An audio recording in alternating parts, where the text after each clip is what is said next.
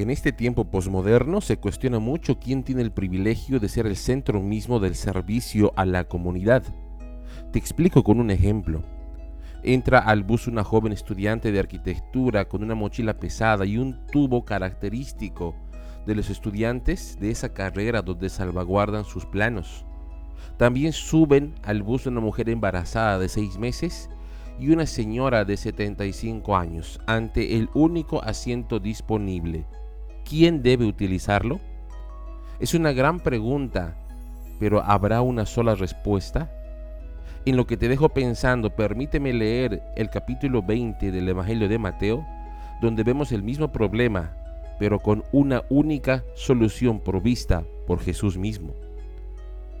Entonces la madre de Santiago y de Juan, hijo de Zebedeo, se acercó con sus hijos a Jesús. Se arrodilló respetuosamente para pedirle un favor.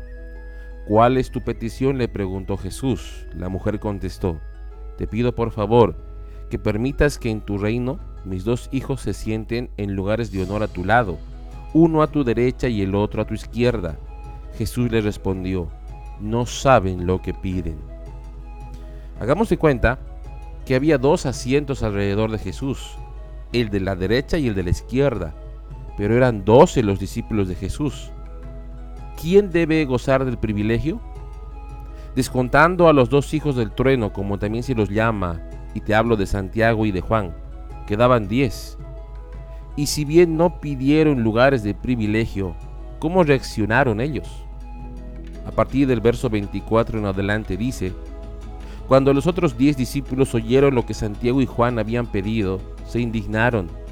Así que Jesús los reunió a todos y les dijo, ustedes saben que los gobernantes de este mundo tratan a su pueblo con prepotencia y los funcionarios hacen alarde de su autoridad frente a los súbditos. Pero entre ustedes será diferente. El que quiera ser líder entre ustedes deberá ser sirviente, y el que quiera ser el primero entre ustedes deberá convertirse en esclavo pues ni aun el Hijo del Hombre vino para que lo sirvan, sino para servir a otros y para dar su vida en rescate por muchos.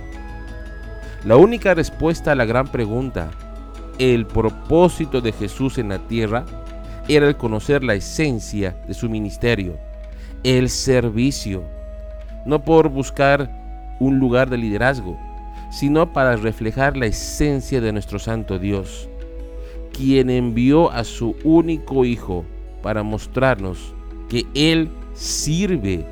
Y esa entrega hasta el final en la cruz demostró que era suficiente para rescatar a todos de nuestro orgullo.